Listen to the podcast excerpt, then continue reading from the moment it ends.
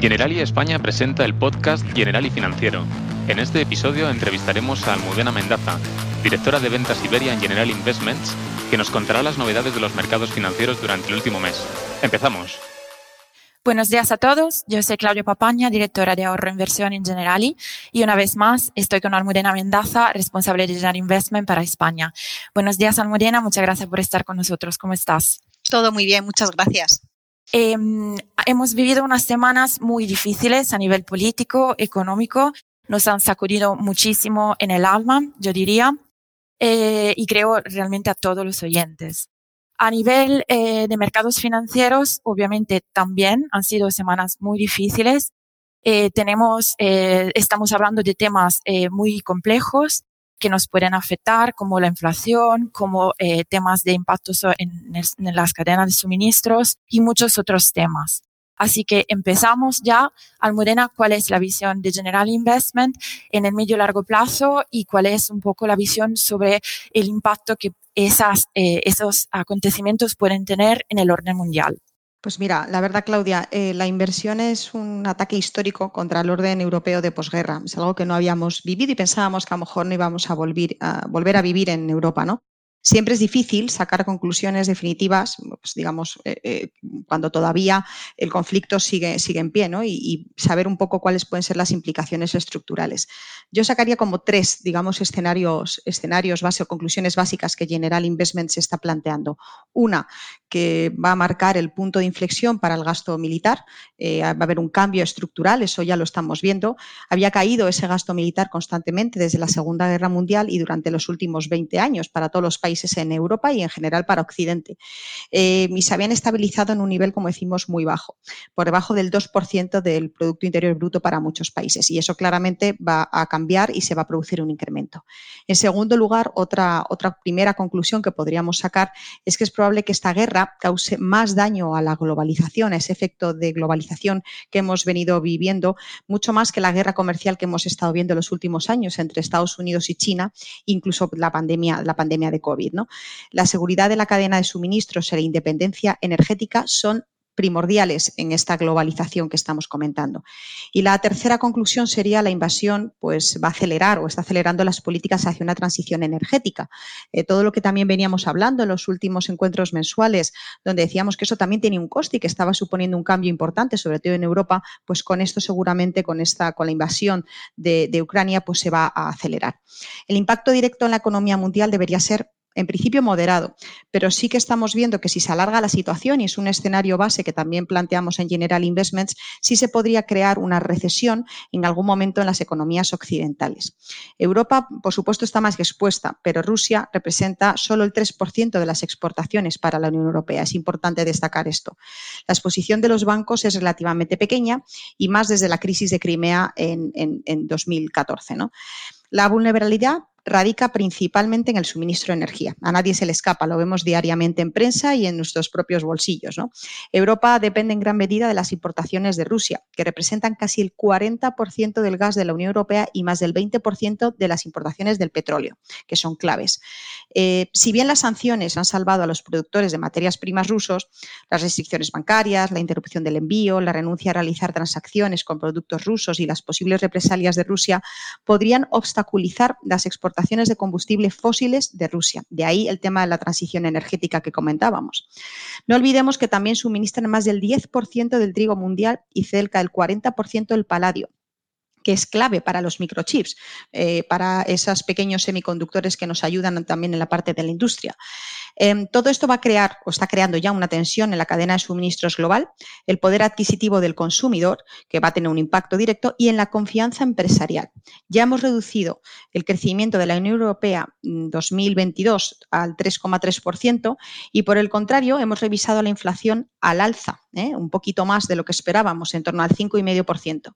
Cuanto más larga sea la crisis, mayor será la desventaja de crecimiento y la ventaja para la inflación. Muy interesante, Almudena. Eh, por otra parte, eh, también hablamos de sanciones hacia Rusia, que han empezado ya desde los primeros días, eh, todos los estados empezaron, se están haciendo siempre y todavía más duras, y eso tendrá un impacto en la economía de Rusia, pero también en la economía global.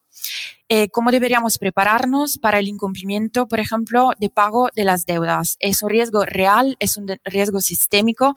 ¿Cómo lo tenemos que enfocar? Pues mira, eh, nosotros nuestro escenario base en, General Investments es además que aunque acabe el conflicto, digamos, armado en las próximas semanas, las sanciones van a permanecer en el tiempo. Y de alguna manera es lanzar un mensaje de que esto no le puede salir, digamos, demasiado gratis, demasiado fácil a Rusia, ¿no? Y en ese sentido, eh, digamos que la primera conclusión es que Rusia sí sufrirá una primera, una profunda recesión, a pesar de la menor dolarización de su economía, eh, de, de la baja deuda externa y del potencial apoyo de China. A pesar de estos factores, sí que pensamos que con las sanciones actuales, eh, Rusia sí que entrará en esa recesión.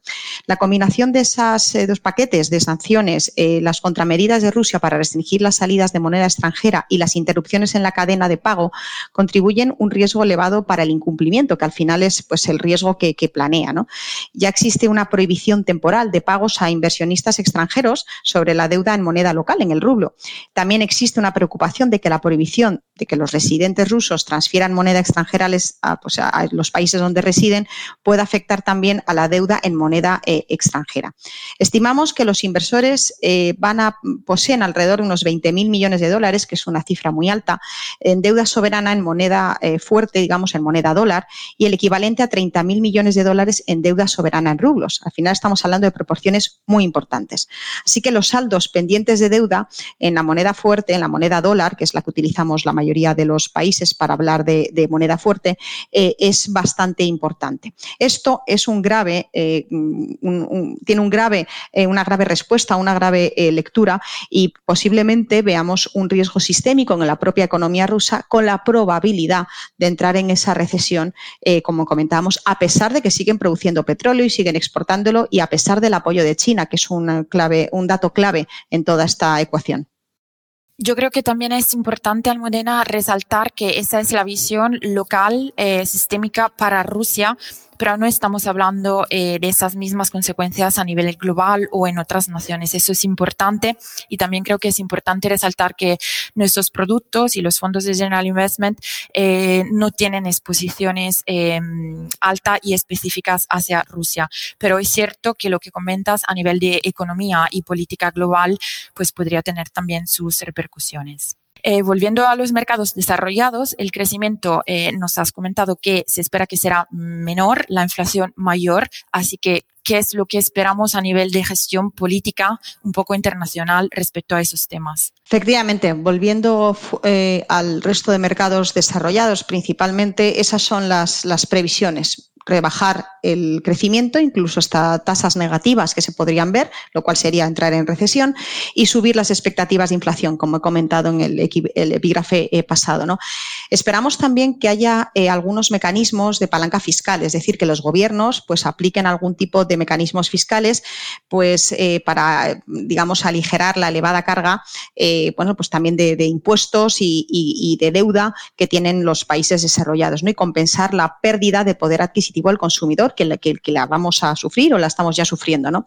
Los bancos centrales, y sabéis que siempre comentamos la importancia de los mensajes y de las actuaciones de los mismos, se debaten entre una alta inflación y un menor crecimiento. Eso es claro.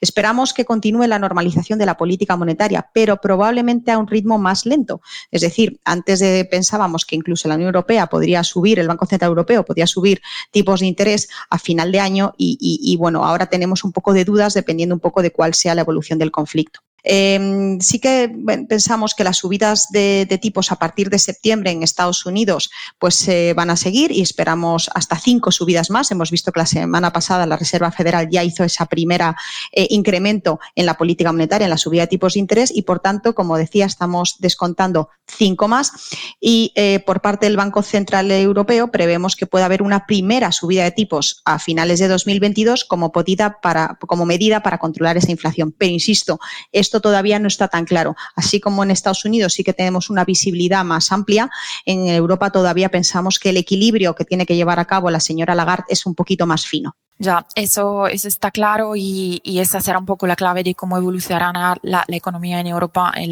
los próximos meses. Para concluir, Almudena, eh, frente a un entorno tan volátil, tan incierto, tan inusual también, ¿cuáles son las recomendaciones para invertir? Pues mira, a pesar de lo que pueda parecer y, a nuestros oyentes les puede parecer eh, inusual, sí que pensamos, y es históricamente ha sucedido siempre que haya algún tipo de conflicto como este, que en estos contextos de mercado se crean también oportunidades de inversión, y eso es innegable. ¿no? Eh, sin embargo, nuestras principales preocupaciones ahora radican en los efectos secundarios sobre el crecimiento económico. Es realmente el poder entrar en recesión o no eh, para el año que viene en, en Europa y en Estados Unidos, principalmente en Europa, es ahora mismo lo que más nos preocupa, más que realmente esas oportunidades de inversión que, como decía, sí se generan. El giro clave para los mercados probablemente ocurrirá una vez que el enfoque cambie de lo militar a lo diplomático, que esas negociaciones, digamos, se, concreten en algo. ¿no?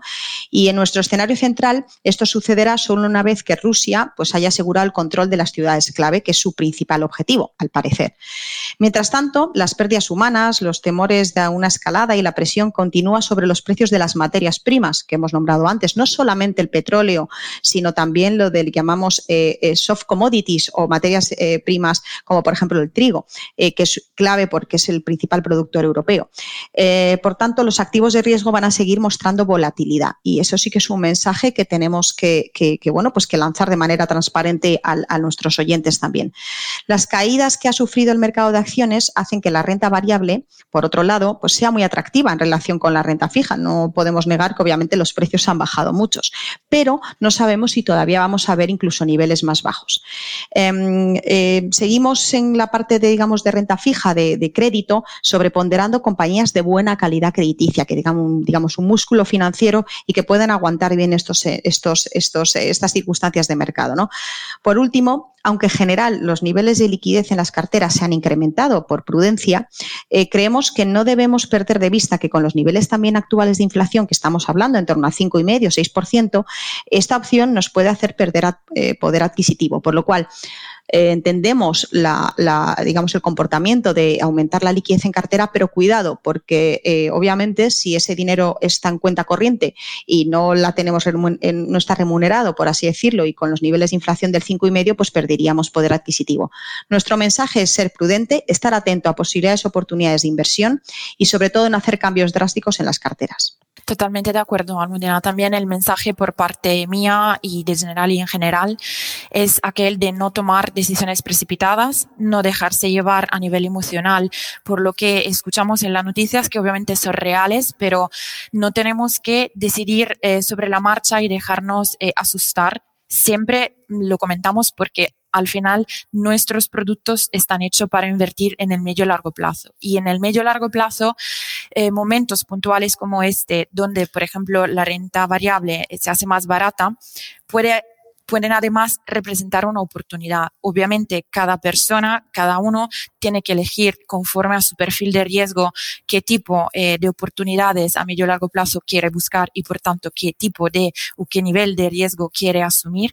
Pero lo que está claro, y creo que todo el sector eh, coincide con eso, es no tenemos que tomar decisiones precipitadas, porque decisiones precipitadas en un entorno tan volátil lo único que pueden asegurar es consolidar pérdidas y posiblemente perder de vista eh, la consecución del objetivo de medio y largo plazo que teníamos originalmente cuando decidimos hacer la inversión. Así que eh, en ese sentido, eh, siempre tratamos de enfocar hacia las oportunidades y mantener la calma. Eh, eh, conforme y en ese sentido también tenemos, eh, ya sabéis, productos en nuestra gama de, de Generali, eh, productos más enfocados a la protección, a una inversión conservadora y que se pueden eh, combinar con una inversión posiblemente un, un, pelín más abierta y arriesgada para así diversificar de forma muy um, óptima y eficiente la inversión global. estoy hablando de nuestro producto Generali Evolución Ahorro, que es un producto protegido con protección financiera diaria que se puede elegir entre el 80 y el 85% del capital invertido y ese producto, por tanto, nos permite invertir en los mercados financieros, tener cierta exposición eh, a lo que esté pasando en los mercados financieros, pero con la seguridad de esa protección financiera diaria, por lo cual si hubiese eh, mm, mm, caídas muy fuertes y muy imprevistas, eh, estamos protegidos, estamos más tranquilos. Al mismo tiempo tenemos otro producto, General y Fondo Selección Flexible, que es un producto que da acceso a mm, más de 50 fondos de varias gestoras con varias temáticas. Y a través de ese producto, por ejemplo, si estamos más predispuestos a buscar un poco más de potencial de crecimiento a medio y largo plazo, mm, apalancándonos un poco sobre eh, ese tema de renta variable un poco más barata, eh, podríamos también utilizar ese producto para hacer, construir una diversificación de la inversión que podría ser muy interesante. Así que repito, diversificación muy importante, mantener también la calma y mantener siempre eh, muy presente cuál es el objetivo de nuestra inversión, que debe de ser de medio y largo plazo, no debe de ser obviamente de corto plazo y oportunista, sobre todo en estos momentos tan cambiantes y tan volátiles. Por mi parte es todo, como siempre. Te agradezco muchísimo, Almudena, como siempre, por estar con nosotros. Siempre nos, nos trasladas informaciones muy importantes y muy interesantes. Así que muchas gracias y hasta la próxima. Muchas gracias a vosotros. Hasta la siguiente.